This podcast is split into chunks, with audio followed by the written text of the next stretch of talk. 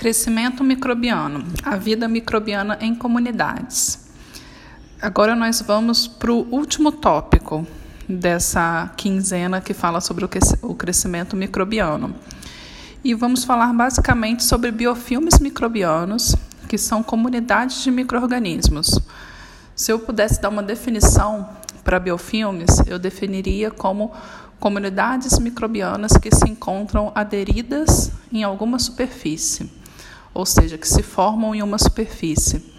Na área de ciência e tecnologia de alimentos, essa superfície normalmente ela é representada por uma superfície de uma indústria de alimentos de pequeno, médio ou grande porte, que é uma superfície onde o alimento entra em contato frequentemente. Pode ser uma bancada, pode ser um utensílio utilizado no processamento de alimentos, pode ser uma tubulação, uma superfície de um tanque Qualquer superfície que não sofrer o processo de higienização de forma correta, frequentemente, pode ser alvo da formação de biofilmes microbianos, porque os microrganismos que estão presentes no, no alimento, que passa pelaquele local, podem ali se depositar, começar a se multiplicar e desenvolver os biofilmes microbianos. E aí algumas coisas importantes sobre os biofilmes, alguns fatos são eles não são visíveis ao olho nu. Na, no ambiente, né, eles são formados por diversos tipos de micro-organismos, então diversas espécies, grupos microbianos. Então, posso ter um, um biofilme formado por bactérias, por fungos filamentosos, por leveduras, é, por diferentes espécies de bactérias, sendo bactérias deteriorantes ou patogênicas. Isso vai depender do ambiente em que esse biofilme é formado. Né? Eles também estão presentes na natureza, amplamente é, disseminados. Né? Hoje, já existem vários estudos científicos que demonstram que os biofilmes microbianos são a forma de vida prevalente dos microorganismos. Ou seja, é mais vantajoso para o microorganismo viver em comunidade do que viver individualmente. Tá? As células é, livres de micro-organismos nós chamamos de células planctônicas. E as células em biofilme são as células aderidas. Vocês têm uma imagem no material de vocês que demonstram as fases de desenvolvimento de um biofilme de forma bem básica, mas alguns autores ilustram esse processo como inúmeras fases. É, Para que esse biofilme aconteça, a gente precisa de uma superfície essa superfície ela tem que ter basicamente o processo de higienização, que seria limpeza mais sanitização negligenciado de alguma forma, ou no que diz respeito à concentração dos produtos utilizados, ou ao tempo de contato, temperatura, é, ou não uso de algum produto, ou seja, não higienização. Então, os micro-organismos que estão no alimento que passa pelo local, eles vão conseguir se aderir e a partir dessa adesão de colonizadores primários, que a gente chama esses primeiros micro-organismos que se aderem, eles vão se multiplicar e vão começar a formar o que a gente chama de biofilme microbiano. Um biofilme ele é formado não só pelo microorganismo em si, mas também por uma camada de substâncias poliméricas extracelulares que são produzidas pelo microorganismo, que tem caráter normalmente de proteínas e de polissacarídeos. A gente chama essas substâncias de exopolissacarídeo. Essas substâncias elas formam como se fosse uma capa em volta das células dos microrganismos que estão no biofilme, tornando o biofilme então muito resistente a condições adversas do ambiente, seja essas condições temperatura, concentração de oxigênio, é, ou algum antimicrobiano que possa ser utilizado ali, tá? E os microrganismos em biofilme eles ficam num sistema mais hidratado e mais rico em nutrientes, ou seja, o biofilme é uma estrutura muito resistente. E uma vez formado, uma vez maduro, como é chamado o biofilme já formado, que já cumpriu todas as fases, é muito difícil tirar aquele biofilme dali.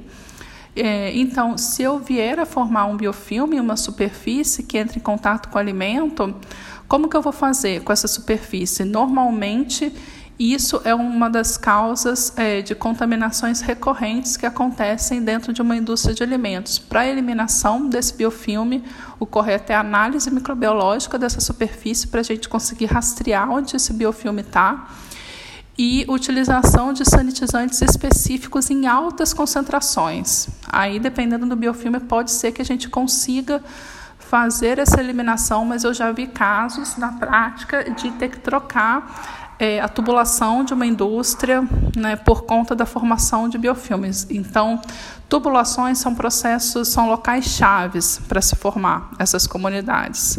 E lembrando que a gente não vê o biofilme a olho nu. Então, eu não consigo olhar para a superfície e falar assim, ah, aqui tem um biofilme. Não, ele não é visível a olho nu, o que torna isso mais é, danoso ainda. Mas mesmo que eu utilize um sanitizante em uma concentração super elevada para conseguir eliminar esses microrganismos do biofilme, é, essa concentração elevada ela pode me trazer danos como a corrosão do equipamento. Então, não é bem assim. Formou biofilme, vou lá e aplico o sanitizante é, numa concentração muito alta. O ideal é não deixar esses biofilmes se formarem.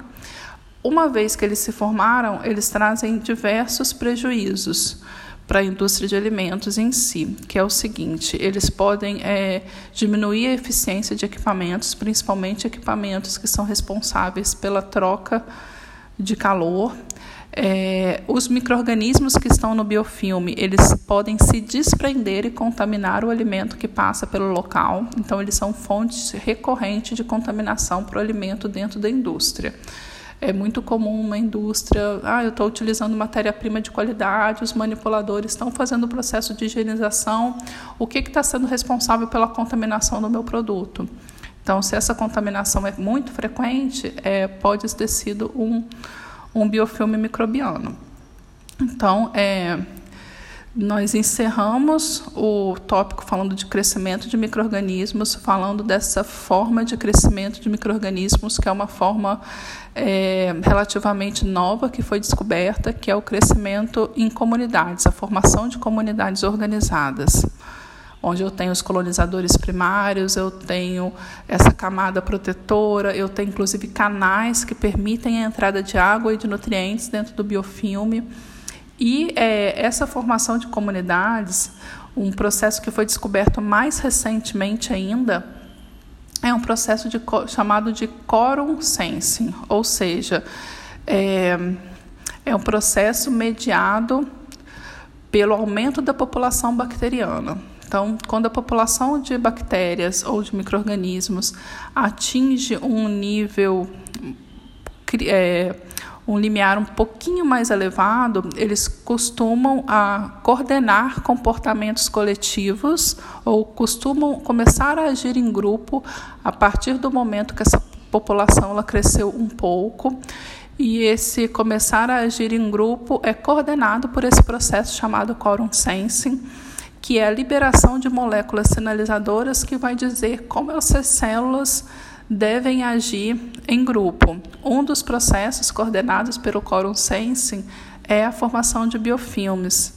Outros processos, por exemplo, é a produção de toxinas durante a invasão de um, de um hospedeiro para mostrar alguma patogenicidade são processos que vão ser vantajosos para o microorganismo. Então, a partir do momento que eu tenho um número um pouco mais elevado de uma população de bactérias, essas bactérias vão emitir sinalizadores que fazem parte do processo de quorum sensing. Esses sinalizadores vão ser sentidos por todos os microorganismos que estão ali e vão esses microorganismos eles vão começar a coordenar é um comportamento coletivo, vão começar a agir da mesma forma, porque isso se torna vantajoso. E uma dessas ações é a adesão em superfícies para formação de biofilmes.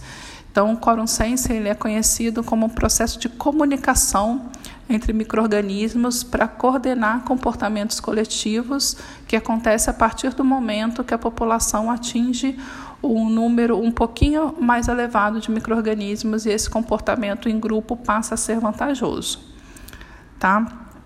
Então, com isso nós terminamos, Temos algumas imagens no material de vocês é, ilustrando o processo de quorum sensing também, em baixa densidade celular.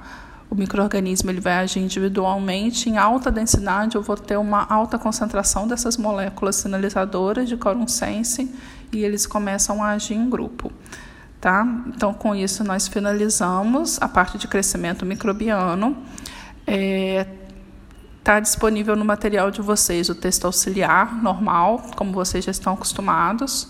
Um texto auxiliar que fala só da parte de biofilmes, tá? que é bem interessante.